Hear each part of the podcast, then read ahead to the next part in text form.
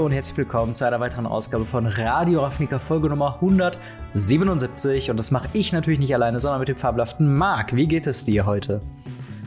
Hi, mir geht's super. Ähm, wir nehmen an einem sehr seltsamen Tag für mich auf. Aber äh, ja, mir geht's super. Ich habe mega Bock. Wir haben jetzt noch eine Woche knapp. Mhm. Also wenn ihr das hört, nächste Woche ist äh, Pre-Release New Phyrexia. Oh ja. Und äh, wir haben ja, wir haben ja so viel mal wieder. Wir haben letzte Folge schon komplett darüber geredet und diese Folge wieder und Boah, das wird, das, wird, das wird schon cool. Genau, genau. Wir haben einiges an Phyrexia-Themen zu besprechen. Äh, zum einen haben wir als Thema einen komplett neuen Kartentyp, der uns eventuell in Zukunft erwarten wird, der Tamagolf-Style auf einer Karte gedruckt wurde. Dann reden wir ein bisschen über unsere Lieblingsspoiler bis jetzt und zu guter Letzt schauen wir uns noch die Liste an, die ja in Phyrexia All Will Be One Set Booster drin sein wird. Äh, zu guter Letzt natürlich Ask Us Anything, eure Fragen im Podcast beantwortet.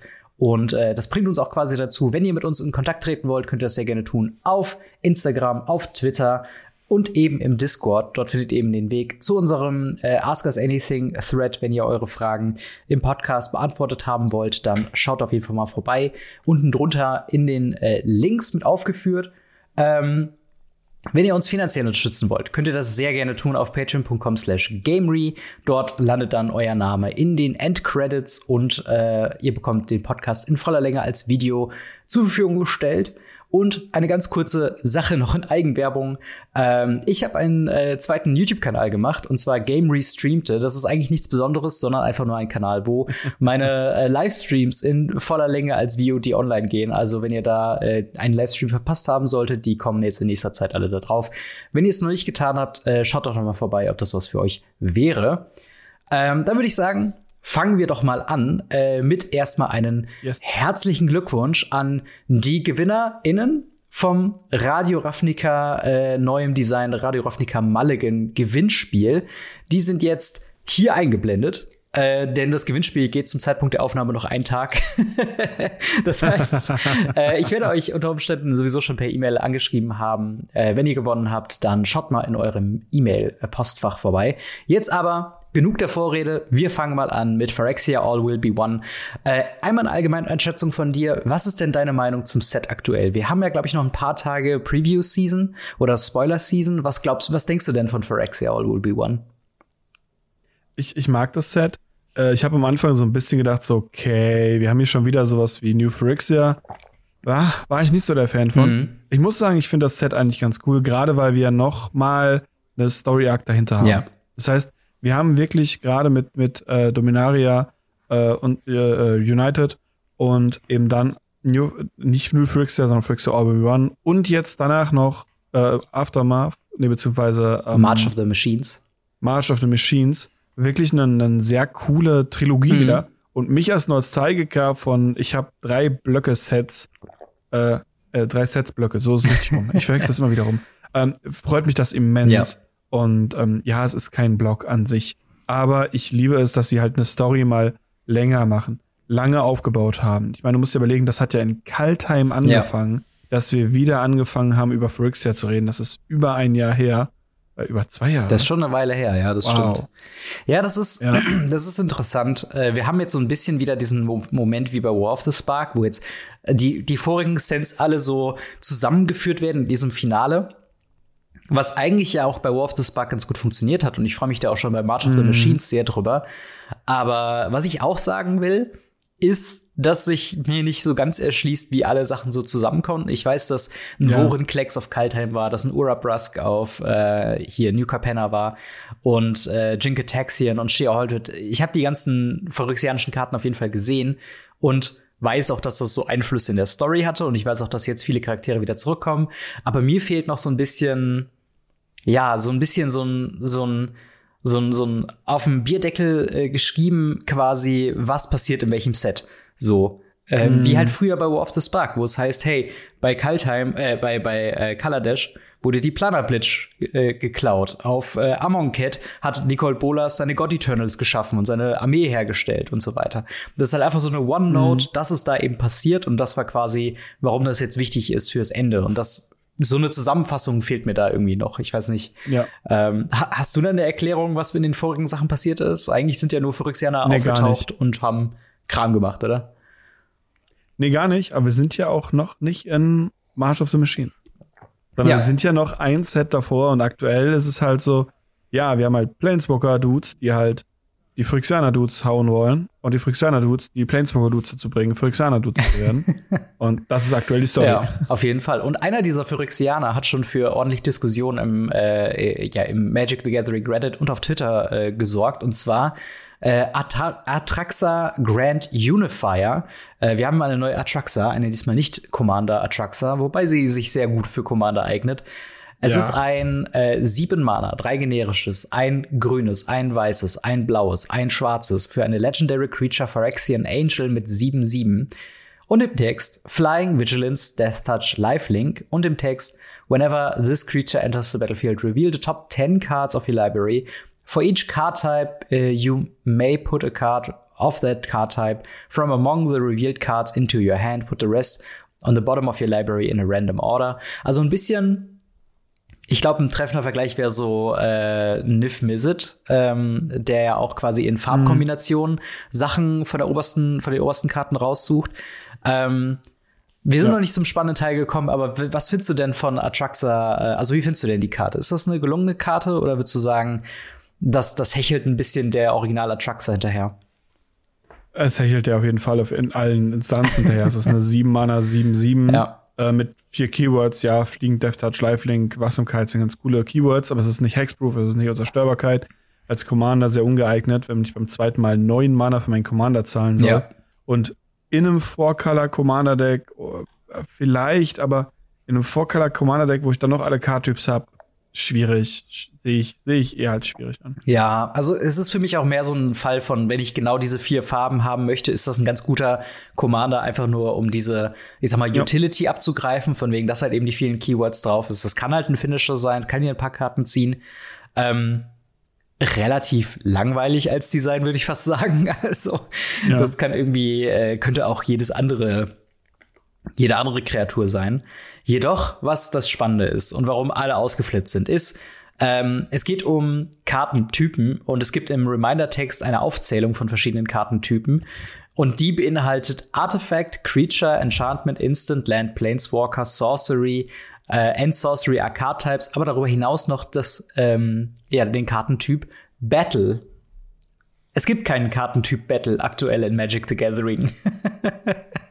was, was hältst du von diesem ja. Reveal, dass wir jetzt äh, wahrscheinlich, ich nehme mal an, zu Multi äh, Multiverse of Madness, will ich jetzt sagen, March of the Machines, ähm, einen neuen Kartentyp bekommen? Was, was erwartest du darunter? Ich, ich bin gespannt. Also ich glaube, Battle wird ganz cool. Ähm, eine Idee war zum Beispiel, dass es eine Verzauberung ist, die zwei Kreaturen verzaubert. Mhm. Ähm, sowas in diesem Stil. Ich erwarte nicht, dass wir einen komplett neuen Kartentyp bekommen, der äh, Battlegrounds sozusagen erschafft und ähnliches. Glaube ich nicht. Ich vermute eher, dass es sowas ist wie damals Tribal. Mhm. Also Tribal, Instant, Tribal, Sorcery sind ja auch Typen. Das heißt, eine Instant oder Sorcery gibt es ja auch als Tribal, Instant oder Sorcery. Und das sind zwei verschiedene Typen.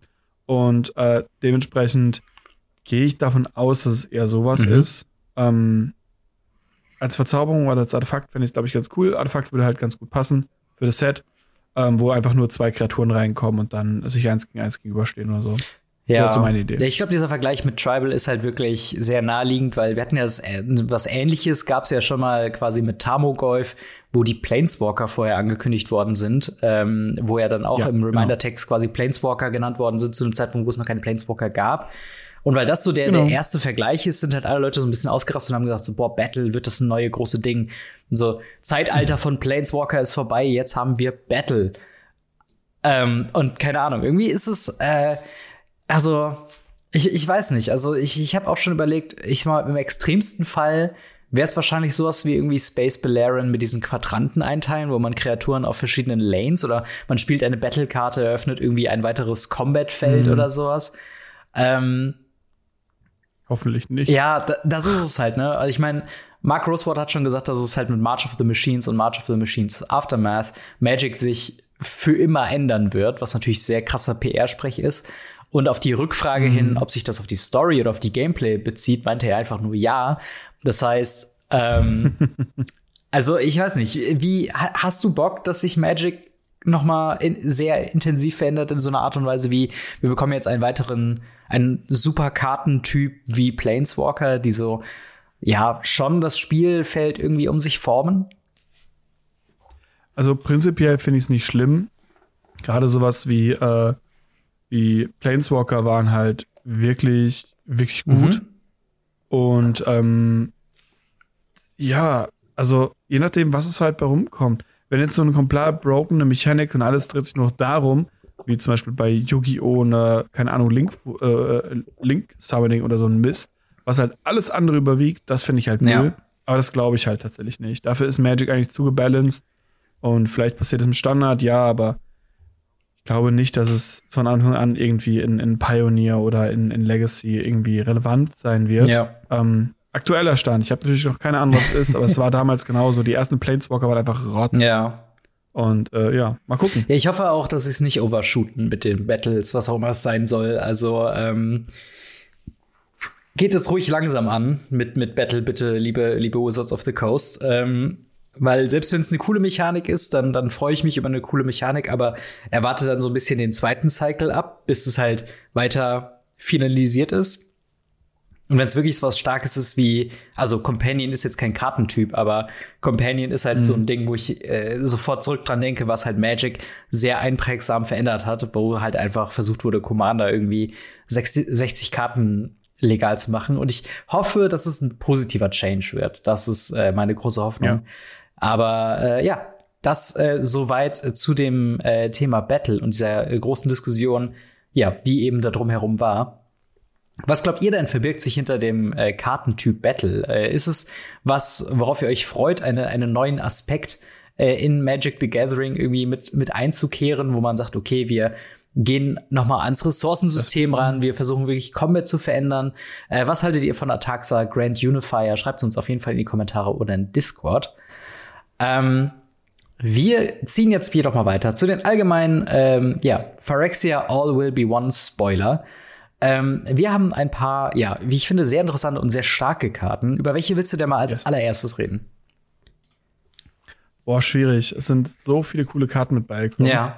Persönlich, persönlich, einfach nur, weil, weil ich die, die, die Karte halt ähm, extrem cool finde und weil sie die Spoilerkarte von befreundeten Content Creator von uns mhm. ist, äh, würde ich über den neuen Phyrexian Obliterator sprechen ja.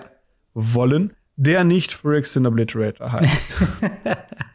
ja, das können wir gerne, sehr gerne machen. Wir haben äh, den Phyrexian Vindicator, ähm, ein vier Mana, vier weiße Mana, also wie der Obliterator schwarzes Mana, ist es hier ein vier weiße Blips für ein 5-5 Creature Phyrexian Horror mit Flying. Und im Text, if damage would be dealt to Phyrexian Vindicator, prevent that damage. When a damage is prevented this way, Phyrexian Vindicator deals that much damage to any other target. Also ein bisschen Boros Reckoner ähm, mhm. und sehr, sehr schwer für Rot zu besiegen, oder? ja, für Rot oder ein Combat oder so, das sind, das sind wirklich schwierige Situationen. Ja. Ähm, ich glaube tatsächlich, dass der vom Power-Level nicht ganz so hoch ist wie der Phyrexian Obliterator, ja. weil es halt nicht Sacrifice a Permanent ja. ist. Aber man kann damit halt Schaden zurückschießen und der Schaden von ihm wird halt verhindert. Was halt wirklich, so wenn man dann eine dicke Kreatur blockt oder so, wirklich dafür führen kann, dass man halt bis zu fünf Schaden oder auch mehr Schaden, wenn es kein Trampel mhm. ist, äh, tatsächlich einfach verschießen kann. Und das ist schon nicht schlecht. Da überlegt der Gegner sich schon zwei, drei Mal, ob er angreift. Ja, das stimmt auf jeden Fall. Also ich, ich sehe den tatsächlich am meisten momentan so im Commander als eine sehr äh, eher schwierig zu removende Kreatur, weil wenn man dann irgendwie so Blasphemous Act oder sowas äh, castet, ohne drüber nachzudenken, hat man auf einmal 13 Schaden selbst im Gesicht. Ähm, und das stelle ich mir mhm. schon sehr, sehr spaßig vor, aber ich würde auch sagen, also ich weiß nicht, glaubst du, was das ist, was für 60-Karten-Formate, für, für Standard vielleicht oder für Pioneer, so eine Sideboard-Option in, in den jeweiligen Farben, also beziehungsweise in, in halt mono-weißen Decks, oder glaubst du, dafür ist der zu groß, zu clunky? Naja, ähm, die, die, die große Preisfrage ist ja in dem Moment, welche, welche Kreaturentypen hat er? Und hm.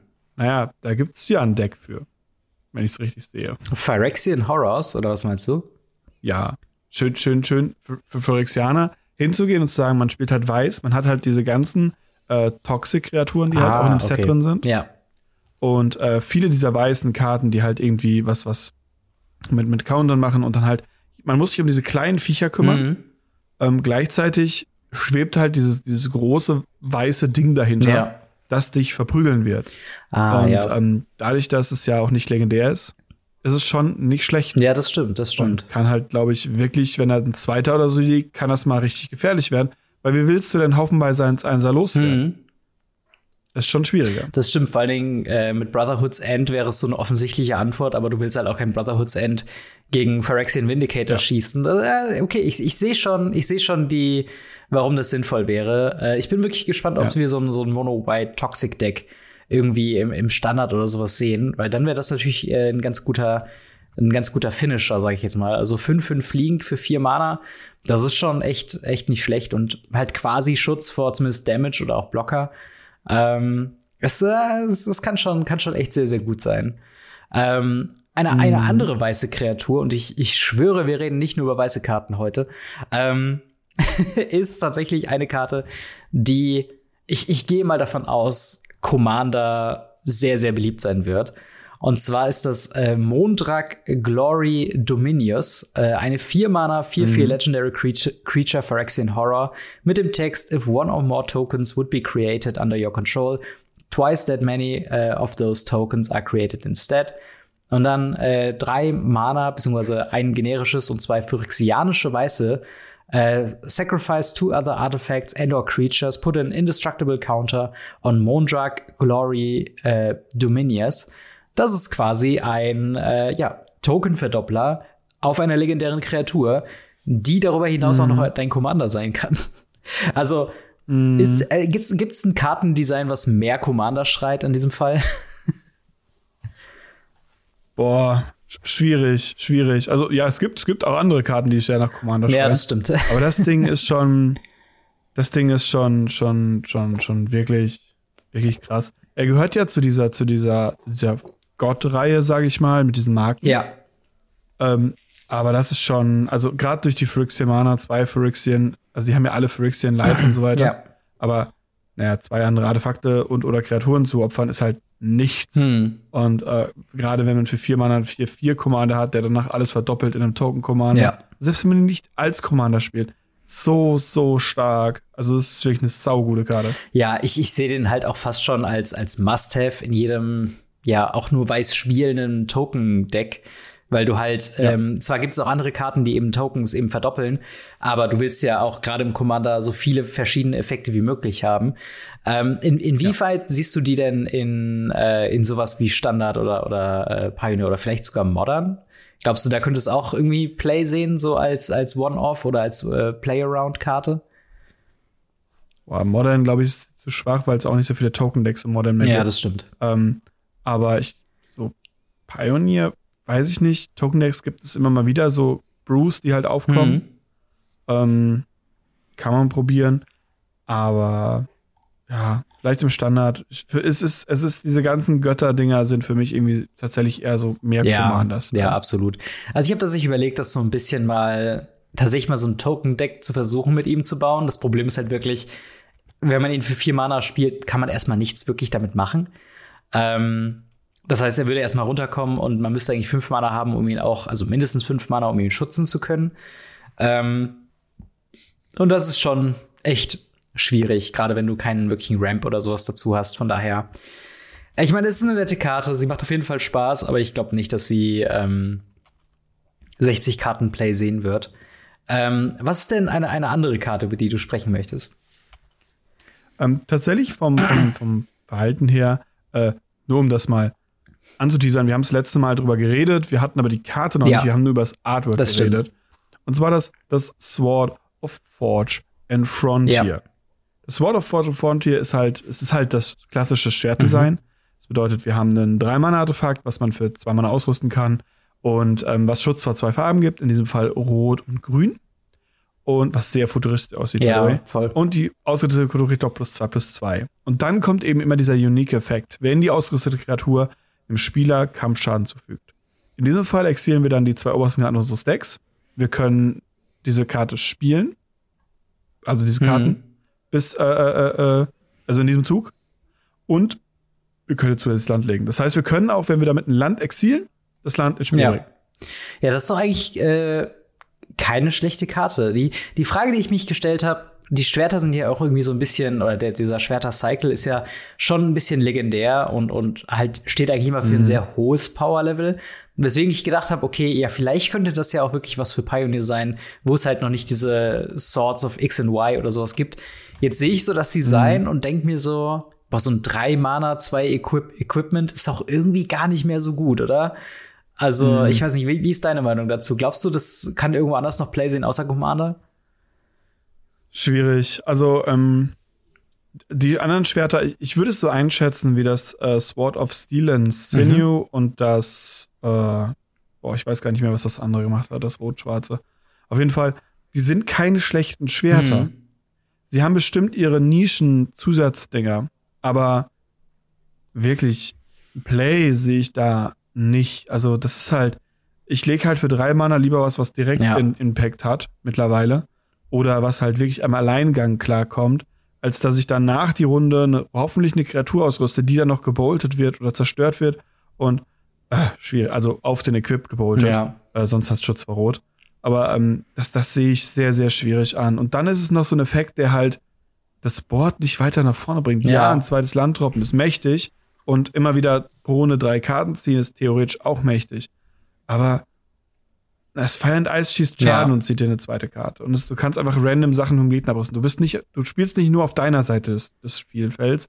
Und das tut sie hier halt schon. Und deswegen bin ich tatsächlich gar nicht mal so begeistert von der Karte. Ja, ich, ich auch. Ich glaube, der tatsächlich interessantere oder der interessanteste Part von diesem Schwert, zumindest in Pioneer, ist halt wirklich diese Protection from Red and Green, weil zumindest jetzt aus der, aus, dem, aus der Richtung, wenn man ähm, sich äh, so ein Deck wie Raktors äh, Midrange anguckt, das könnte von eben Protection gegen, äh, also von Red und Green ganz gut profitieren, weil die größten Kontrahenten des Decks sind halt eben Mono Green Devotion wo das dann quasi eine Kreatur einfach äh, ja durch äh, angreifen könnte und Attacker Red, ähm, was er dann auch eben ja äh, das komplett ignorieren könnte beziehungsweise sehr sehr gut blocken könnte alles.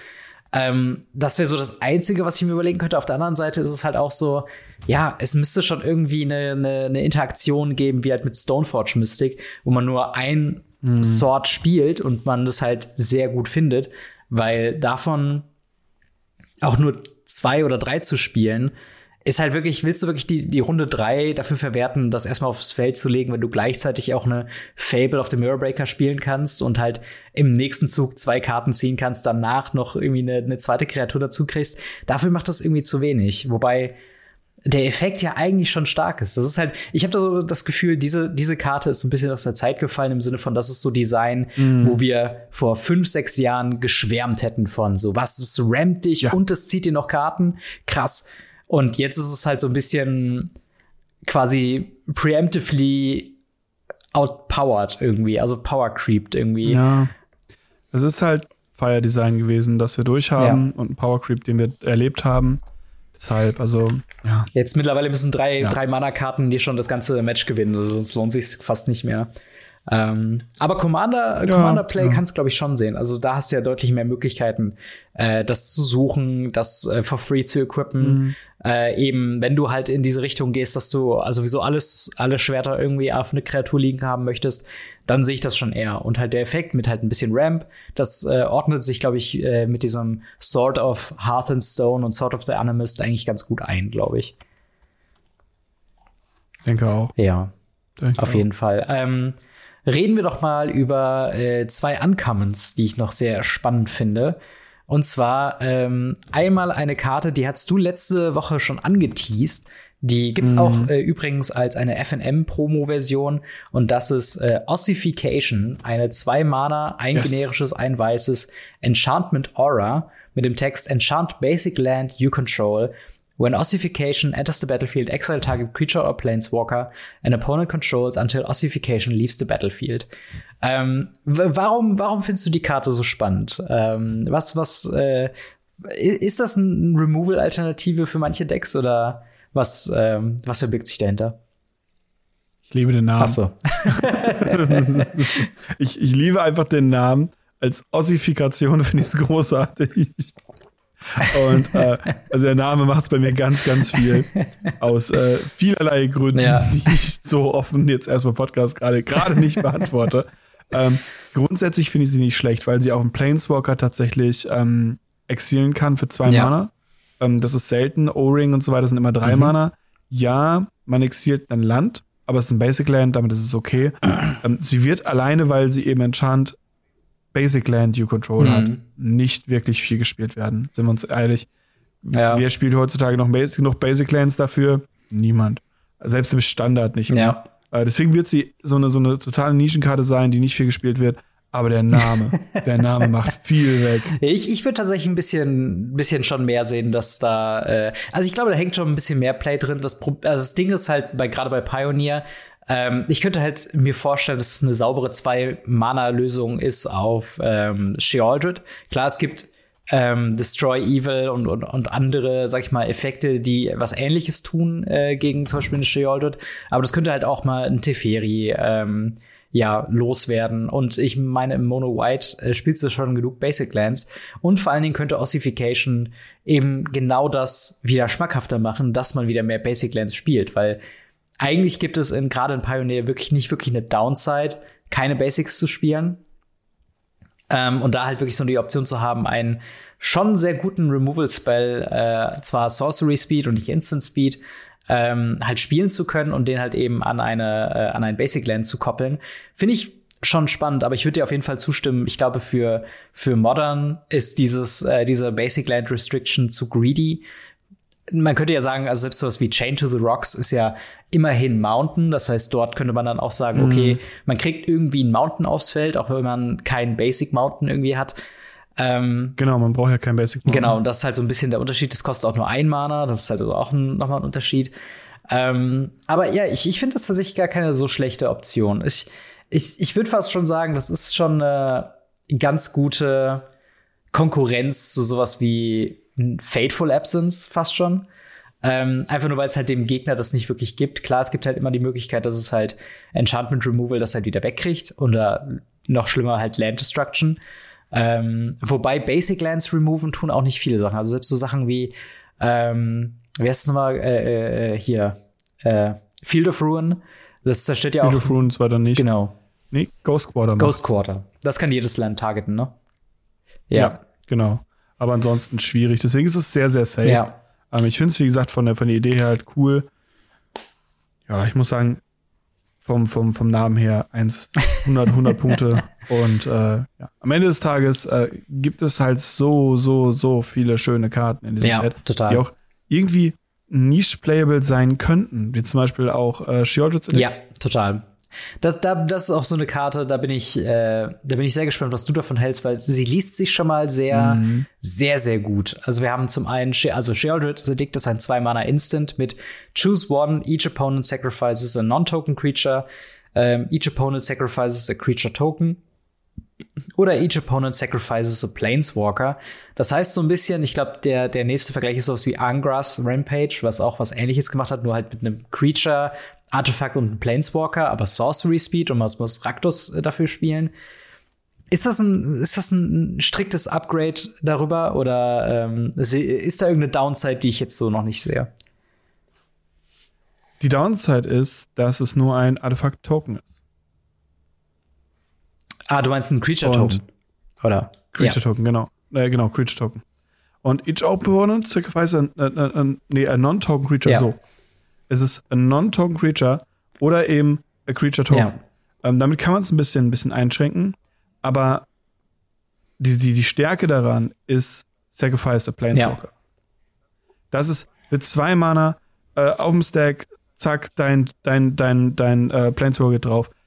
Das ist der Hammer. Ja. Ich meine, gut, für mich als Legacy-Spieler ist es äh, Each Opponent Sacrifice a Creature Token ist der absolute Wahnsinn. Super Echt? mächtig gegen äh, Marit Lage. Ah, ja, doch, klar. Es gibt äh, ein komplettes Deck darum, das möglichst schnell einen 2020 fliegenden Token und Zerstörbarkeit auf das Feld berufen möchte.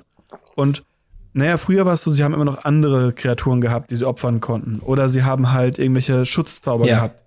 Hierbei ist es so, each opponent target nicht mal opponent. Mhm sacrifices a creature token. Das heißt, wenn sie nicht gerade einen anderen Token irgendwo herbekommen, ist Marit Lage dann weg. Und das ist super mächtig. Ja. Das Sacrifice the Creature hm, finde ich nicht so gut. Da gibt es Sudden Edict, das ist einfach besser mit Split Second. Ja. Und Planeswalker auch sehr, sehr mächtig. Also die beiden Sachen, die machen es. Ja, das, äh, das stimmt. So gerade auf Legacy bezogen habe ich es auch gar nicht gedacht. Sie haben mhm. wirklich alles gemacht, damit diese Karte spielbar ist, oder? Also nicht mal irgendwie Target Opponent, ja. Sacrifices irgendwas, sondern halt wirklich each Opponent. Das heißt keine Targets, keine X-Proof. Nichts wird daran verhindert, dass diese Karte irgendwie durchkommt, außer natürlich ein Counterspell oder sowas.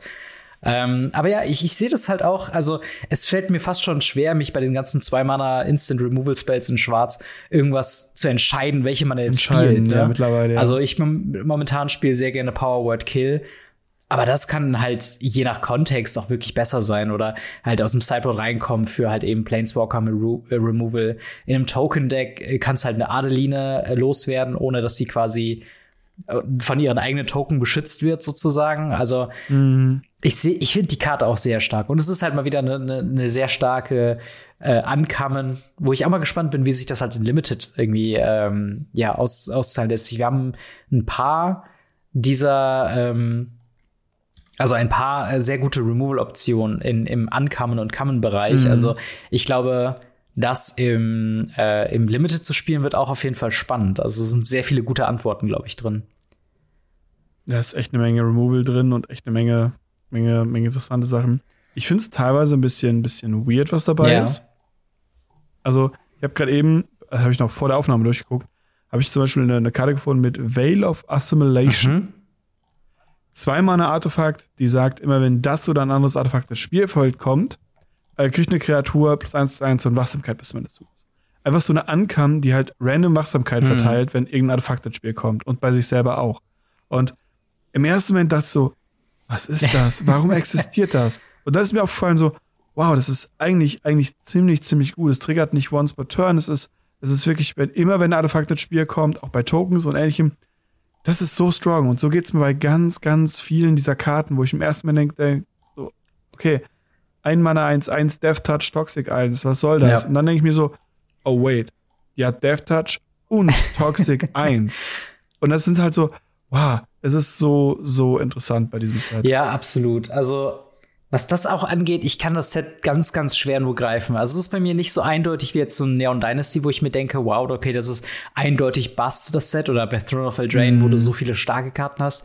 Es ist so, ganz viel geht da, also ganz viel Verschiedenes geht da ab. Auch ganz viele Karten mit Form Mirrodin, ähm, wo wir jetzt noch keine, glaube ich, großartigen Rares gesehen haben, außer die, ähm, die eine Karte, die halt, ähm, womit die Mechanik quasi gepreviewt wurde, wo ich auch denke, okay, das klingt stark, aber irgendwie kann ich mir gerade noch nicht vorstellen, welchem Deck da, dabei rumkommt. Also mich würde es gar nicht überraschen, wenn mit Phyrexia All Will Be One ganz viele neue Arten von Decks irgendwie äh, rauskommen, mhm. weil das äh, also es steckt einiges drin, es ist glaube ich einiges zu entpacken, auch diese ganze Oil Counter äh, Geschichte. Es gibt ja jetzt auch so einen riesengroßen, ja. äh, also 4 Mana 6-6, der mit Oil Counter reinkommt, dass wenn du, ähm, wie war das, wenn du, wenn du keine Oil Counter mehr hast, verlierst du das Spiel.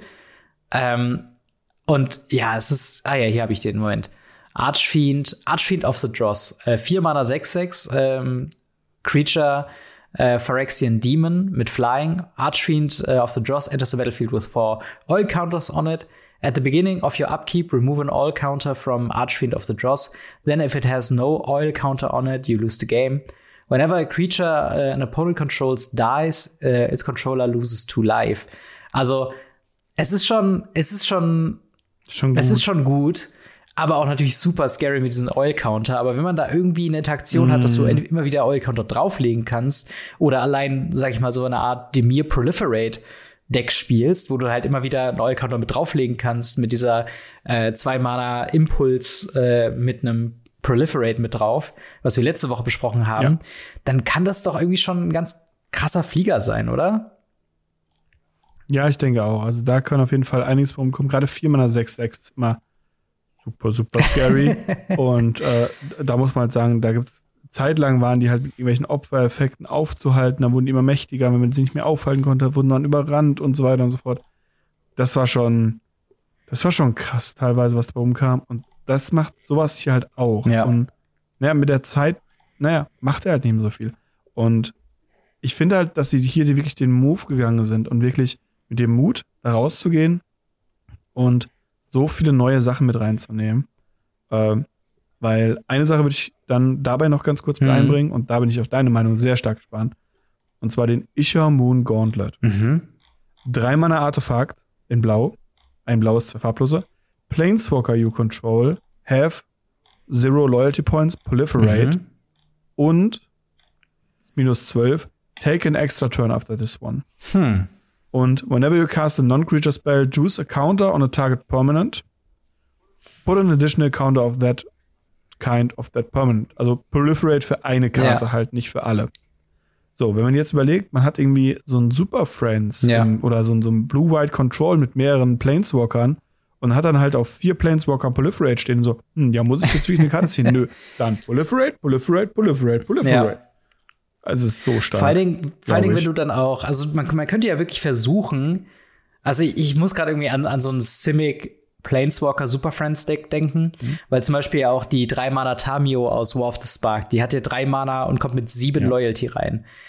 Wenn du dann so ein äh, Ikamun Oh ja. Gauntlet hättest und vielleicht sogar noch so ein Warren Klecks, okay, das ist jetzt sehr viel Setup, aber Warren Klecks sagt ja, dass quasi jeder, ähm, jede, jeder Counter auf jeder Permanente, die ins Spiel kommt, verdoppelt wird. Das heißt, du hättest 14 Loyalty, du könntest Ikamun Gauntlet direkt aktivieren, sofort einen Extrazug nehmen und irgendwie von da aus dann wahrscheinlich gewinnen oder irgendwie sowas. Und Mhm. Ja, also ich, finde es einen krassen Effekt. Also ich finde es sowieso mal irgendwie super weird, im Regeltext zu lesen, wie quasi Zusatz-Abilities von Planeswalker dazukommen. Aber ja, es ist ein, Ja. es ist ein sehr interessantes Design, zu, also zusätzliche Effekte Planeswalker zu geben. Und es wird, glaube ich, wirklich die Frage sein, kommt man auf äh, kriegt man einen Planeswalker schnell genug auf 12 Loyalty, um diesen Take und Extra Turn zu geben? Ja, spannend. Oder kann man halt wirklich Also- proliferaten bis zum geht nicht mehr und einfach auf allen end, äh, unendlich äh, Counter drauflegen, ne? Unendlich äh, Loyalty Counter. Ja, das Interessante ist ja genau, wenn man zwölf Planeswalker hat, hat man Infinite Turns. Hm. Beziehungsweise man braucht 13 Planeswalker. Ja. Ja, das stimmt. Klingt erstmal sehr viel, aber äh, naja, wir sind immer noch in der Welt unterwegs, in der es auch Commander gibt. Und 13 Planeswalker klingt für mich in Commander nicht so krass. Und da muss ich sagen, in Super Friends oder Five Color Super Friends, super strong. Ansonsten ist das Proliferate halt auch ganz nett, wenn man damit halt wirklich sagen kann, jeder Planeswalker, den du reintust, Hm. in ein Toxic-Deck, Ja. verbessert dein Toxic. Ja, das stimmt. Also auch das darf man nicht vergessen. Deswegen ist schon, ich finde die schon wirklich, wirklich interessant. Ja, total, total. Also, das ist halt genau dieses Kartendesign, wo ich denke, okay, sowas hatten wir, also sowas in der Art hatten wir, glaube ich, noch nie. Ähm, einfach so ein Artefakt, was halt dann Zusatzeffekte ähm, Planeswalkern gibt. Und dann halt auch dementsprechend natürlich diese Spielweise. Lohnt sich das darum herumzubauen? Lohnt sich ein Proliferate Planeswalker Deck?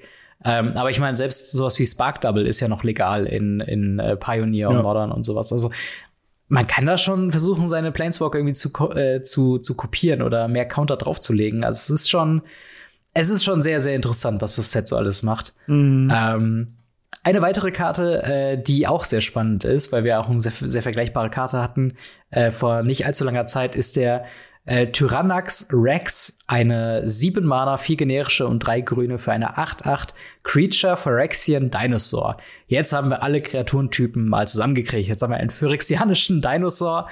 Krass. Ähm, mit dem Text This spell can't be countered. Trample, Toxic 4, Ward 4 und Haste. Und das ist sehr ähnlich zu einem Carnage Tyrant, den wir auf Ixalan hatten, Mhm. der, ich glaube, auch 7 Mana äh, 8-8 war mit Can't Be Countered, äh, Trample und Haste. Und jetzt kommt hierbei halt eben noch Ward und Toxic mit oben drauf. Wie Ja. findest du diese Karte? Wird sie, wird sie Control-Spielern äh, schlaflose Nächte bereiten oder ist sie dafür zu teuer? Absolut. Absolut. Das Ding kommt durch, das Ding kommt rein, das Ding knallt vier Poison Counter drauf. Ähm, weil man darf ja nicht vergessen, das Ding muss nur einen Schaden machen und macht dann vier Poison Ja. Counter. Und Blue-White Control Spieler können so viel Leben kriegen, wie sie wollen, so viel countern, wie sie wollen. Ähm, wenn sie nicht gerade wirklich den Removal und vier Mana extra offen haben, wird das Ding kommen, das wird vier Marken machen und das kommt das zweite Mal und dann hast du schon ein Problem, weil du dann kurz vor Tod Ja. bist. Das ist wirklich, also das Ding ist der absolute Control-Killer, meiner Meinung Ja. nach. Wirklich, wirklich coole Karte ähm, für Formate, wo man halt spielt. Ja, absolut. Also ich könnte ihn sogar noch im Sideboard sehen von so Gruul Stompy Decks in, in Pioneer, Yes. äh, also möglicherweise. Gerade weil so gegen diese super, äh, also selbst sowas wie gegen Rakdos oder sowas. Also Ward 4 zu zahlen auf einem Removal-Spell ist schon, ist schon hart. Das muss man auch erstmal machen. Stark, ja. Und halt eben, ne, der, der kommt halt runter, der kann sofort angreifen. Das kann schon echt eine Win-Condition in sich selbst sein. Ähm, ich, ich bin halt wirklich gespannt. Ich glaube, im Main-Deck sehe ich den da tatsächlich nicht, weil dafür ist er, glaube ich, ein bisschen zu clunky. Aber ich meine, er funktioniert mhm. mit allen Dinosauriern. Das ist halt auch wieder das Gute. Wenn man Dinosaurier synergieren hat, dann wäre es auf jeden Fall richtig geil. Ja, das stimmt, stimmt. Ach ja. Ich, ich schau mal eben noch durch, ob wir noch irgendwelche super Brecherkarten haben, die wir noch nicht besprochen haben. Ich weiß nicht, fällt dir gerade noch eine Karte ein, die, die noch so heraussticht? Über die wir jetzt noch nicht gesprochen haben? eher weniger. Wir haben, wir haben wirklich, wirklich viele Sachen besprochen. Äh, wir könnten jetzt uns halt noch Sachen aus den Fingern saugen, wie wir könnten über die, ähm, die Suns Twilights oder so sprechen. Ja. Aber die sind halt alle nicht so wirklich cool. Und ähm, ja, da muss ich sagen, das sind ein paar lustige Sachen noch dabei, äh, wie zum Beispiel Gleeful Demolition für ein rotes Sorcery, zerstört man Artefakt. Mhm. Wenn man selber das Artefakt kontrolliert, kriegt man 3 1 1 Goblins oder so. Ähm, das sind alles ganz nette Karten, aber vom Großen und Ganzen, glaube ich, haben wir mittlerweile einen sehr, sehr guten Abriss drüber gegeben, über so ziemlich alle Playable Rares und Mythics, die wir aktuell sehen und aktuell haben, inklusive der Planeswalker. Ja, ja, die Planeswalker, da hatten wir letzte Woche sehr viel drüber gesprochen. Tatsächlich genau. eine Karte, eine Karte hätte ich noch, einen Abschluss. Äh, und es ist komplett zufällig, dass die Karte auch wieder weiß ist. Es tut mir leid, wir haben keinen weißen Kartenbias in diesem Podcast. Ähm, Überhaupt nicht, nein, ähm, und zwar Kemba K. Enduring, äh, ein 2-Mana, 2-2 Legendary Creature Cat Cleric mit dem Text When Kemba K. Enduring or another cat uh, enters the battlefield under your control, attach up to one uh, target equipment you control to that creature. Equipped Creatures you control have plus one plus one und für fünf Mana kann man eine 2-2 weiße Katze Kreaturen Creature Token generieren. Der Grund, warum ich es halt spannend finde, ist, weil wir hier eine sehr simple Möglichkeit hätten, äh, Colossal Hammer in Pioneer spielbar zu machen. Ähm, yes. Quasi wirklich so simpel wie Turn 1 Colossal Hammer für einen Mana spielen, Turn 2 Kemba spielen, drauf equippen und dann hoffen, dass er nicht stirbt. Ähm, ich weiß nicht, was, was, was denkst du darüber? Glaubst du, es könnte tatsächlich funktionieren? Ist er dafür zu günstig? Oder glaubst du, bevor Hammer in Pioneer gut wird, brauchen wir noch ein paar weitere Effekte wie Stoneforge Mystic? Ja, vor allem Sigadas Aid. Sigadas Aid, ja, genau. Das, das, das ist halt genau der Punkt, der halt meiner Meinung nach fehlt. Man braucht diesen, diesen Flash-Effekt. Ja. Ähm, alles andere mit Equippen kann man irgendwie machen. Ähm, da ist er zum Beispiel eine coole Karte. Ich glaube tatsächlich, dass man ihn als One-Off spielen könnte. Mhm. Ähm, in, in vielen Decks, die auch mit Hammer spielen oder vielleicht als zwei oder drei. Ähm, Four-Off sind mit Legendaries immer schwierig. Mhm. Ähm, prinzipiell für Modern und so weiter brauchst du halt nicht, hast keine Katzen ja. drin. Was ich halt ganz cool finde, ist, ist. Kemba ja. ist ein, äh, ein, ein, ein ikonischer Charakter für mich. Ähm, und naja, ich muss sagen, ich finde ihn sehr, sehr cool als, als Design, als Karte. Mhm. Und dieses Katzenausrüstungsding gab es im allerersten Merodin 2000 drei, sehr cool, vier, glaube ich, gab es das schon, wo ausgerüstete Katzen eben plus plus irgendwas plus irgendwas bekommen haben und besondere Effekte. Und ähm, das finde ich sehr cool als Throwback-Karte für damals. Ja. Und ähm, naja, jetzt Mono White Cat Equipment im Commander ähm, gab es ja schon mit dem Mono White Commander Deck und jetzt hat man noch eine Karte, die man als Commander nutzen kann. Ja, ja ich finde es ich find's auch witzig, dass man da Katzen mit Hammern und Schwertern ausrüsten kann und damit äh, die yes. Leute überrennen können. Also ich will, ich find's witzig. Wahrscheinlich werde ich mal drum herum brauen. Ähm, ich hoffe, dass die Karte dafür nicht zu teuer wird. Äh, also bitte Commander-Spieler verschont uns mit den Kartenpreisen. Ähm, aber ja, das soweit äh, zu unserem Überblick über ähm, Phyrexia All Will Be One. Ich glaube, nächste Woche, wenn dann äh, das Set vollständig da ist, werden wir noch eine kleine Top 5 machen oder eine Top 3, je nachdem, äh, was wir noch zu sagen ja. haben. Äh, aber welche Karten aus dem Set äh, gefallen euch denn aktuell am besten? Welche Decks wollt ihr brauen? In welchen Formaten? Und äh, ja, lasst uns auf jeden Fall wissen, was ihr davon denkt. Äh, was haltet ihr von Kemba, von dem neuen Sword, von den neuen Phyrexianern? Schreibt es sehr gerne in die Kommentare oder ins Discord.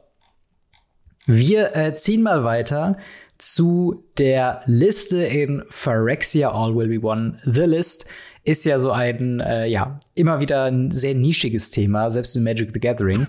Wo findet man denn die Liste und äh, warum ist sie denn überhaupt spannend für uns? Ähm, tatsächlich gibt's die Liste äh, in den Show Notes. Ähm, die ganze Liste, ja. ja. Ähm, ansonsten findet man Karten von der Liste innerhalb der, ähm, der Set-Booster. Und zwar hinten im letzten Slot. Theoretisch, theoretisch müsste jedes vierte Booster ein, eine Karte von der Liste mhm. haben. Also es ist wie in jedem siebten ein, ein, ein cooles Teil ja. ist. Und hierbei ist es so, dass es sich um Reprint-Karten handelt aus allen möglichen Sets, die irgendwie thematisch mehr oder weniger zu dem Set mhm. passen. Mhm. Und es ist halt eine Liste von 200 plus Karten. Ja. Und diese Liste kann halt alles Mögliche drin sein. Ihr könnt halt wirklich teilweise 50, 60 Euro Karten drin haben, wie zum Beispiel Ursas Saga mhm. war in äh, Brothers War zum Beispiel drin, äh, was einfach eine 50 Euro Karte ist. Auf der anderen Seite könnt ihr eben auch ein lustiges äh, Cent-Beträgchen Karte haben mit, keine Ahnung, äh, Artillerize mhm. oder sowas, was halt niemand haben möchte, weil es ist halt keine gute Karte. Ja. Das ist halt immer so Fluch und Segen bei der Liste. Also jetzt die Liste zu Phyrexia All Will Be One wird wieder 187 Karten beinhalten und das ist halt so ein bisschen man wäre das wäre das schön gewesen, wenn sie bei den 75 Karten geblieben wären, weil da war wirklich diese Dichte ja. an richtigen Brechern, die man in der Liste haben konnte. Bei äh, Streets of New Capenna war das, glaube ich war halt mhm. wirklich, wirklich schön und man war immer so, oh krass, eine, eine Listenkarte und sie ist sehr gut und sofort brauchbar.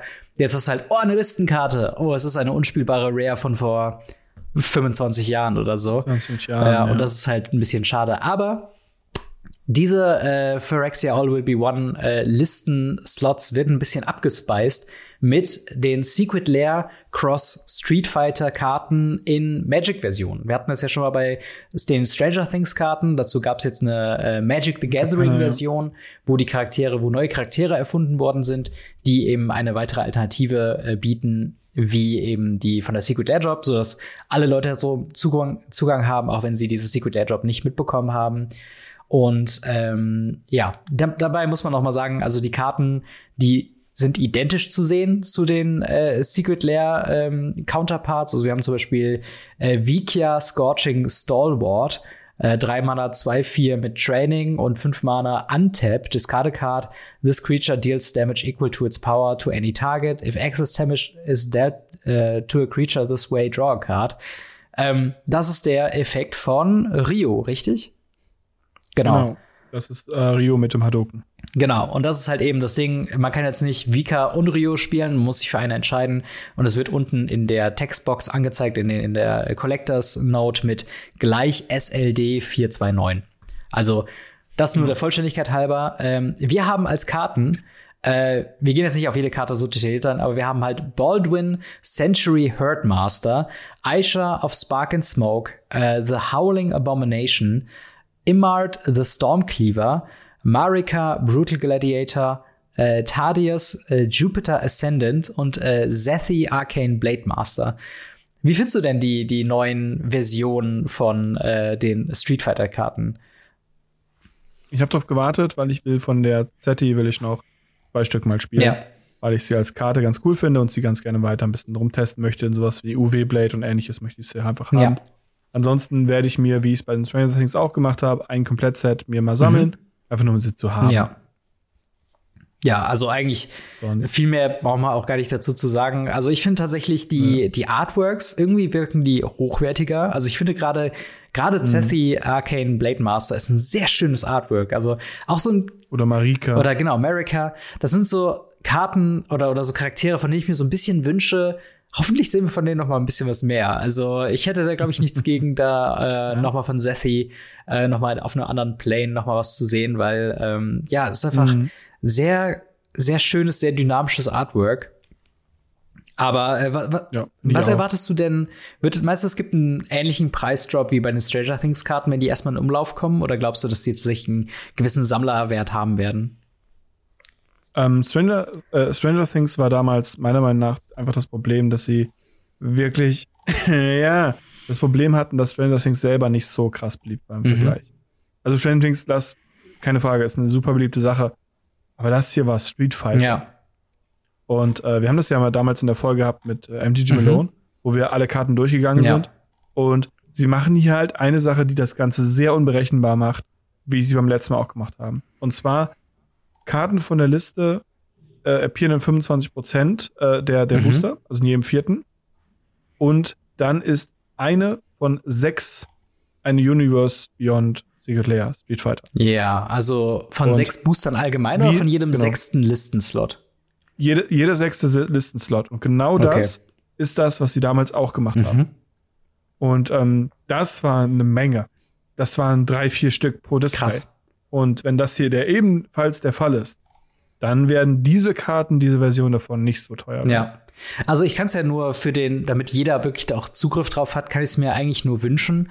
Ähm, und ja, ich, ich hoffe halt, dass sie halt wirklich dann aber immer noch einen Mehrwert, äh, also einen spielerischen Mehrwert eben äh, bieten. Ähm, aber wir haben jetzt so darüber hinaus ja. noch andere Karten hinzugefügt bekommen. Hast du mal über die Liste geschaut? Yes. Ist dir irgendwas aufgefallen, wo du sagst, okay, da hätt, äh, damit hättest du nicht gedacht, dass sie es mit hinzufügen? Ähm, ich hätte nicht gedacht, dass sie nochmal Great Furnace reintun. Ja. Weil große Schmelze. Äh, muss ich mir jetzt nochmal holen. nicht so cool. Hydra Complete ist wieder drin. Ja. Ähm, ich glaube, die war schon mal drauf. Oder ich vertue mich. Ähm, auf jeden Fall Hydra Complete. Mhm. Aus MH2 finde ich halt krass. Ähm, ansonsten, für mich persönlich ist halt, ist halt so eine Karte, die ich jetzt, die ich jetzt haben will, ist Leon in Arbiter. Ja. Einfach nur, weil ich sammle ja auch so ein bisschen die Liste. Auch sowas wie Mykosymphlatis oder so so als One-Off zu haben, immer aus der Liste, super nett, super cool. Ja. Was mich überrascht hat, und das ist halt aber was, was, was ich sagen muss, den drucken sie letzte Zeit verdammt oft, ist der Phyrexian Alter. Ja. Einfach ein Phyrexian Alter im Listenslot drin zu haben, der wird verdammt oft gedruckt. Es sind auch verdammt viele äh, Phyrexian-Karten drin, mhm. aber es gibt halt ein paar richtig harte Brecher. Praetors Consul, auch eine relativ gute Karte. Ähm, Sword of, of Feast and Famine. Ja. Einfach was so krasse Sachen da teilweise mit drin. Ja. Weil ich am Ende des Tages sagen muss, sie haben genauso viel Schwachsinn wieder reingetan. Also es ist halt, der Planeswalker aus Kaltheim ist da mit drin auf einmal wieder. Warum? Was macht der da drin? äh, ich ich Weil er doch in nicht. der Story wieder auftaucht. ja, ja, ja, Oder Kaito. Ich muss mir jetzt neue Kaitos holen. Ich bin manchmal echt am. manchmal traue ich darum, dass ich diesen Kram mir angefangen habe. ja, es ist auf jeden Fall äh, ja schon spannend. Ich mag tatsächlich Sword of, Sword of Feast and Famine und auch das Sword of One Piece. Äh, ich finde, ich glaube, es wird ein ganz cooler Moment sein, die zu öffnen, wenn man sie dann öffnet, wenn man so glücklich war, da was zu holen. Ähm, und sonst hat man auch mhm. sowas wie Blightsteel Colossus, kann man immer irgendwie gebrauchen in Commander oder sonst irgendwo. Ähm, selbst sowas wie, was hatte ich denn eben? Ähm, ah, Moment, jetzt hatte ich es eben noch. Jetzt habe ich, hab ich herumgescrollt und es verloren. Ach, jetzt hier. Äh, Virulent Sliver ist tatsächlich sehr witzig, weil das ist einer von zwei Karten, die diese vorige Mechanik von Toxic drauf hatte, über die wir letzte Woche auch gesprochen mhm. haben, wo auch sehr viele Diskussionen in den Kommentarbereich geführt worden sind. Es gibt Poisonous als Mechanik äh, und die ist halt jetzt auch in der Liste mit dem Virulent Sliver, die eben sagt, all Sliver Creatures have Poisonous One. Das heißt, wenn ein Sliver Combat Damage stiehlt, ähm, bekommt ein Player so viel Poison Counter, wie sie Poisonous haben. Und äh, ich habe übrigens ganz kurz als Einschub die äh, Lösung des Rätsels gefunden, was der Unterschied der beiden Fähigkeiten oh, ist. Oh, dann hau mal raus. Beziehungsweise nicht ich habe ihn gefunden, sondern der liebe Orca, unser äh, äh Haus- und Hof-Judge auf dem Radio Ravnica Discord, ja. äh, hat uns, hat mir die geschickt. Und zwar Toxic ist wie Lifelink, also es passiert einfach. Ja. Poisonous ist ein Trigger. Mm. Das heißt, ich füge dir Schaden zu und dann triggert das. Das heißt, man kann es mit sowas wie Stifle und ähnlichen Fähigkeiten anscheinend stifle. Ah, das ist natürlich, äh, das ist natürlich spannend. Also hätte ich tatsächlich nicht, ähm, hätte ich nicht gedacht, dass das tatsächlich ein realistischer Unterschied ist, weil das ja auch so eine Future-Side-Mechanik war, von wegen, das kommt irgendwann ja. mal wieder. Äh, und jetzt haben wir es quasi wieder ja. bekommen, nur in einer mechanisch besseren Version. Also ähm, sehr spannend ja. und danke für die Auflösung auf jeden Fall. Aber was haltet yes. ihr von der Phyrexia All Will Be One Liste? Ist das was, was euch die Set Booster ein bisschen aufwertet? Äh, freut ihr euch über die Street Fighter Reprints, die wir bekommen haben? Findet ihr die Charaktere auch weirdly cool wie ich? Ähm, Schreibt uns auf jeden Fall in die Kommentare oder ins Discord. Und dann würde ich sagen, machen wir doch ein, zwei Fragen Ask Us Anything. Bestimmt. Alles klar. Dann äh, einmal spannend. Genau. Ask us anything, eure Fragen, unsere Antworten, äh, ja, gestellt im Discord-Server. Einfach in den Link äh, draufgehen, auf den Discord-Server kommen und da eure Frage ins Ask us anything stellen und schon seid ihr dabei. Die erste Frage ist von äh, Medionmann bzw. Christian. Der fragt: Verstehen eure Eltern oder Großeltern, was ihr in diesem Internet mhm äh, und mit diesen Papierkarten macht. Was ich eine sehr, sehr schöne Karte finde. verstehen, mhm. verstehen deine Verwandten, beziehungsweise, äh, ja, sag ich mal, ältere Bekannte in deinem Bekanntenkreis, verstehen die, äh, was du in dem Internet so machst? Ähm, eher weniger. Das, äh, bei mir liegt es aber daran, ich habe ähm, nicht so wirklich viel Kontakt mit meiner Familie. Mhm. Und ähm, mit nicht so viel meine ich äh, keinen.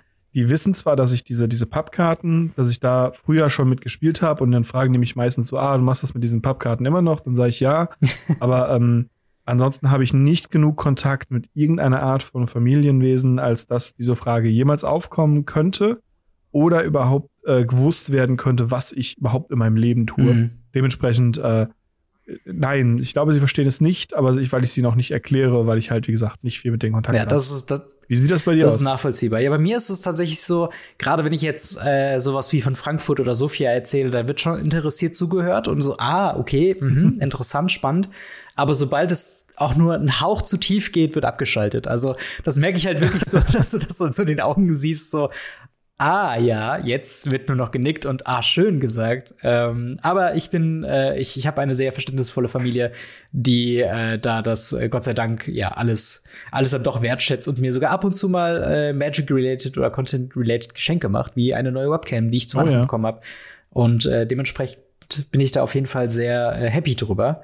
Ähm, dann haben wir eine nächste Frage von Diafox. Dort wird gefragt, welches welche sind eure Lieblingspräatoren und warum? Warum? Äh, Story oder kartenbezogen? Und hier wird noch hinzugefügt, finde äh, Urabrask extrem underrated. Hast du einen Lieblingspräator oder eine Lieblingspräatorin? Äh, tatsächlich. Ähm, bei, bei, mir ist es ziemlich einfach. Ich finde Alice Norn cool. Mhm. Aber aber, also als Karte finde ich sie cool. Kartenbezogen. Mega starke Karte. Also die erste Edition. Ja. Hammerkarte, wurde im Legacy gespielt. Hammer. Aber für mich am meisten, ähm, für, was mir am meisten gibt, ist tatsächlich die alte Sheoldred. Mhm. Ähm, wir sind damals mit äh, der damaligen Crew, mit denen ich unterwegs war, ähm, Legacy-Spielen gefahren nach äh, Siegburg, äh, wo es da noch einen Laden gab zum Legacy-Spielen. Und dort haben wir dann tatsächlich gar nicht mal so schlecht abgeschnitten. Mhm. Und ich habe einer der besten Preise abgezogen und dann habe ich eben diese Pre-Release Sheoldred mhm. bekommen. Und das war mein erster Prätor. Und mhm. alle anderen hatten so, wir hatten halt so Worinklex, der war halt super strong, super ätzend, super nervig. Ähm, aber dieses Sheoldred hat bei mir halt das ausgelöst, dass ich gesagt habe, oh, das ist, die habe ich gewonnen. Ja. Das ist jetzt, das ist jetzt mein Prätor. Grundsätzlich würde ich aber sagen, Alice-Schnorren, sowohl die alte als auch die neue, sind einfach super, super stark. Mhm. Und prinzipiell habe ich das Gefühl, dass die neuen viel stärker sind wie die alten. Ja, gerade auch, auch wenn das mit der persönlichen Story bei dir natürlich nicht äh, vergleichbar ist, aber die neue She-Aldred, würde ich sagen, ist sehr, oh, ja. sehr viel stärker als die alte She-Aldred. Äh, und oh, dementsprechend ja. ist aber auch She-Aldred mein Pick von meinem Lieblingspräator, weil es tatsächlich der erste Präator ist, den ich tatsächlich spiele. Ähm, ich war mir mhm. überlegen, als es damals die Phyrexian Secret Lair Drop gab, wo alle äh, alten Phyrexianer noch mal in Phyrexianisch eben äh, dargestellt worden sind, ob ich mir die bestelle. Aber ich bin kein großer Fan von diesen phyrexianischen Karten. Ich mag meine Karten lesen können. Und das ist halt so ein. Kurzer Seitenhieb. Ja. Kurzer Seitenhieb. Wie schlecht ist die Secret Layer gealtert? Ja. Wenn wir die jetzt auch einfach in den, in den, in den Boostern bekommen können von der Completed Bundle. Ja. Wie schlecht ist diese Secret Layer gealtert? Das stimmt, das stimmt. Das ist keine, keine gute Investition gewesen, glaube ich, so im Nachhinein. Aber äh, eine sehr schöne Frage auf jeden Fall. Ähm, mal wieder eine Frage von Medion Mann. Mal wieder eine etwas spezielle. Und zwar, was kommt bei euch auf den Milchreis? Ähm, Isst du Milchreis? Ist das was, was du äh, ja. und, und was packst du dir da so drauf? Äh, in Massen und deshalb äh, äh, wenig Zimt, ganz, ganz wenig Zimt, ein bisschen Zucker und wenn es okay ist und nicht so viel Milchreis da ist, dann so ein bisschen äh, äh Kirsche mhm. mit, mit Soße. Ähm, da ist es bei uns an der Uni ganz cool gewesen. Früher konnte man damals, als ich noch studiert habe, ähm, konnte man bei uns in der Uni Eintopf so oft nachholen, wie man wollte. Mm, krass. Und es gab immer mal wieder so einmal im Monat gab es so diesen Milchreis-Eintopf. Ah, okay. Und dann hast man halt damals für, ich glaube, zwei Euro oder 1,70 Euro oder so, so einen ganzen Pot Milchreis bekommen. Geil. Und konnte noch mal nachschlagen und noch mal. Und das war wirklich so, ich wusste, ich gehe da nie, kein, in keine Vorlesung mehr, in kein Seminar mehr, ich gehe danach nicht arbeiten, ich gehe danach straight nach Hause, lege mich ins Bett und bin einfach nur glücklich. ja, das ist, das ist nicht schlecht. Tatsächlich habe ich in meinem Leben sehr wenig Milchreis gegessen. Ähm, und ich weiß es gar nicht, ob es äh, vegane Alternativen zum Milchreis gibt im klassischen Art. Also man könnte wahrscheinlich Ja, ja, Milchreis gibt es, da gibt es, machen. Gibt es. Äh, aber ich habe es noch nicht gegessen tatsächlich. Deswegen kann ich gar nicht so viel dazu Ah. sagen. Aber dann muss ich es mal, Müssen wir zusammen machen, ist gar nicht mal so dann muss ich schlecht. es mal wirklich probieren, weil das würde mich mal interessieren, wie das schmeckt. Äh, aber eine sehr schöne Frage. Ähm, dann haben wir noch eine Frage von äh, Quinn. Dort wird gefragt, habt ihr bereits mit Chat GPT probiert, ein Deck zu bauen und zu testen? Ähm, äh, Chat G äh, GPT ist die ähm, Chat AI, richtig? Die momentan, wofür man sich Mhm. anmelden kann. Und da kann man zum Beispiel sowas schreiben wie, hey, schreib mir eine Abschiedsrede für meinen Job oder so. Und dann kommt tatsächlich irgendwie so eine Zusammenfassung, äh, was man alles hypothetisch sagen kann. Und das funktioniert halt eben auch mit Rezepten. Wenn du sagst, mach mir ein Rezept mit, keine Ahnung, Spiegelei. Und dann sucht er sich irgendein Rezept raus, was halt eben diese Kriterien erfüllt. Und Leute haben es anscheinend auch mit Decks gemacht. Also, ha Ja. hast du es mal ausprobiert oder hast du davon schon was gehört? Äh, tatsächlich habe ich da einiges gehört, weil es ähm, Teil meines Jobs ah, ist. spannend. Ähm, GPTs äh, gehören zur digitalen Lehre und ähm, für die Leute, die es nicht wissen, ich arbeite im Bereich der digitalen Lehre ähm, an unserer Universität und muss mich damit auseinandersetzen mit der innovativen Lehre. Mhm. Und innovativer als eine, eine GPT beziehungsweise halt eine, eine KI, die dir halt was zurückspiegelt und halt was für dich berechnet und macht und tut und dabei auch noch besser wird und intelligenter wird und halt einfach diesen Mass-Effekt hat, ähm, gibt es eigentlich nicht. Ja. Und deswegen finde ich das sehr, sehr interessant. Ich habe es selber jetzt mit Magic noch gar nicht in Verbindung gebracht, weil ich oftmals äh, Arbeit und Pri Privates sehr, sehr weit trenne und eigentlich auch nicht so viele Berührungspunkte sehe. Tatsächlich werde ich es einfach mal machen, Mhm. wenn, äh, wenn, wenn, wenn, wenn der Podcast hier vorbei ist. ja, dann sag auf jeden Fall mal Bescheid, was du da herausgefunden hast, weil mich würde es Yes. echt interessieren. Ähm, weil selbst wenn man es nur als Hilfe nutzt, um eine Landbase zusammenzukriegen oder so, aber das, das würde ja voraussetzen, dass die AI checkt, was verschiedene Formatregeln sind, welche Karten legal sind und dann Mhm. auch noch, wie eine gute Aufteilung von, von Mana-Basen Das sind ist schon krass. das, das ist schon echt sehr viel, ähm, also sehr viel, was man da irgendwie beachten müsste. Also selbst zu so einem Grad, wo ich sagen würde, selbst erfahrene Magic-Spieler sind nicht zwangsläufig auch sehr gute Magic-Deck-Bauer. ähm, Nee, das stimmt. Das ist schon echt eine, eine sehr interessante Thematik auf jeden Fall. Ähm, ich bin gerade noch am Durchschauen. Ach so, hier. Ähm, wir haben hier noch äh, Lotte Karotte als letzte Frage für heute. Spielt ihr auch Tabletop-Spiele oder habt ihr daran Interesse? Das können wir, glaube ich, äh, ja auch noch ganz schnell beantworten. Hast du Interesse an Tabletop-Spielen? Yes. Ähm, Tabletop im Sinne von äh, Tabletop, Warhammer und so weiter eher weniger. Ich habe eine Zeit lang Kill Team Mhm. gespielt. Ähm, es hat auch sehr viel Spaß gemacht, weil man dafür halt nur wenig Figuren braucht. Weil das, was mich an den klassischen Tabletop-Sachen immer stört, ist, ich muss die Figuren Ja. anmalen und ich muss sie basteln. Und das möchte ich nicht. Ich möchte auch nicht meine Karte bemalen, bevor ich sie spiele. Ich möchte bitte, dass sie fertig zu mir kommt. und ähm, deswegen bin ich bei Tabletops ein bisschen raus. Ähm, ich finde die super interessant. Normale Brettspiele finde ich halt super, super, super cool. Ja. Da geht's halt noch ein bisschen weiter. Aber Tabletops, gerade so Warhammer und so weiter, ist ganz nett. Wie gesagt, Kill Team habe ich auch gespielt.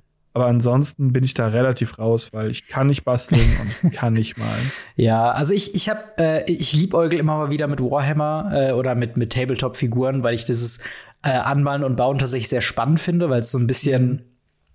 Ich bin jetzt nicht besonders talentiert oder so, aber ich finde es sehr meditativ, mich hinzusetzen und tatsächlich mal eine, eine Malaufgabe zu machen. Und ich hatte mir ja mal ähm, verschiedene so Malkits geholt mit ein paar Farben und so und habe mal ein bisschen angefangen. Äh, ich müsste das tatsächlich jetzt noch mal aufgreifen, weil ich das schon länger jetzt nicht mehr gemacht habe. Also spielen glaube ich eher weniger, aber so dieses Malen und Basteln und dann zu Schaustellen, das könnte ich mir schon ganz gut vorstellen. Ähm, auch bei dir, äh, wie, wie bei dir halt so Boardgames, so Tabletop-Boardgames in dem Sinne, ähm, bin ich auf jeden Fall auch Riesenfan von. Also es vergeht, glaube ich, kaum eine Feier oder, oder größere Zusammenkunft bei uns im Hause, ohne dass wir irgendwas rauspacken. Und wenn es nur sowas ist wie Activity oder Trivial Pursuit oder so, Ja. das geht halt immer. Ähm, ich habe letztens auf der Arbeit äh, hier What Do You Meme gespielt, also typische Gesellschaftsspiele, aber auch so Sachen wie Hero Quest sind halt richtig geil. Und Oh das ja. ist halt so, man braucht nicht viel Setup, man braucht nicht viel Vorwissen. Wenn einer das Spiel kann, dann kann man es den ganz, ganz, ganz gut beibringen. Also da gibt's schon echt ein Ja. paar sehr, sehr coole Games. Hast du, hast du eine, eine, eine schnelle Empfehlung, was Boardgames angeht? Was ist denn dein Lieblingsboardgame? Ähm, Human Punishment. Ziemlich einfach. Human Punishment ist ein äh, Social Deduction Game aller Werwölfe. Nur, äh, dass es äh, nicht eine weitere Ebene einfügt, äh, dass man nicht nur derjenige, der am lautesten brüllt, gewinnt, sondern man kann eben auch mit sogenannten Programmen, das sind praktisch, äh, ich sag mal, Zauberkarten, wie zum Beispiel, du zielst einmal weiter nach links und Waffen, es gibt immer zu wenig Waffen, äh, auf dem Tisch dafür sorgen, dass seine Meinung trotzdem, auch wenn man irgendwie entlarvt wurde oder ähnliches, ähm, sich trotzdem noch wehren kann. Was eben bei anderen Social Action Games nicht der Fall ist. Deswegen hm. Human Punishment für mich immer noch bis heute eins der besten, wenn nicht das beste Spiel. Ja, das äh, klingt auf jeden Fall sehr spaßig. Kenne ich persönlich nicht, aber ich würde es gerne mal spielen. Also das klingt auf jeden. Fall ziemlich, ziemlich spannend. Äh, aber das bringt uns auch schon zum Ende von Folge 177 vom Radio Ravnica Magic the Gathering Podcast. An der Stelle besonderer Dankeschön gebührt unseren Patreon-Gold-Unterstützern aus dem äh, Monat Januar. Äh, für alle, die es noch nicht gemerkt haben, Supporter strukturieren wir jetzt monatsweise. Das heißt, wenn ihr uns neu supportet habt, landet ihr in der ersten Folge im Februar auf der Liste. Dementsprechend wundert euch nicht. Äh, wir wollen das ein bisschen mehr streamlinen und jetzt auch mit dem Scroll im Endscreen. Ich rede schon wieder zu viel. Vielen, vielen Dank an Buster Madison, äh, Kobi Power, EasyReader24, Faria, General Götterspeise, Jan W. und Jan-Erik G. Vielen, vielen Dank für eure äh, monatlichen Support und auch vielen, vielen Dank an dich, lieber Marc, für eine weitere Woche Radio Ravnica. Und dann hören wir bzw. sehen uns nächste Woche wieder mit einer weiteren Folge Radio Ravnica. Haut rein, bis dann. Ciao.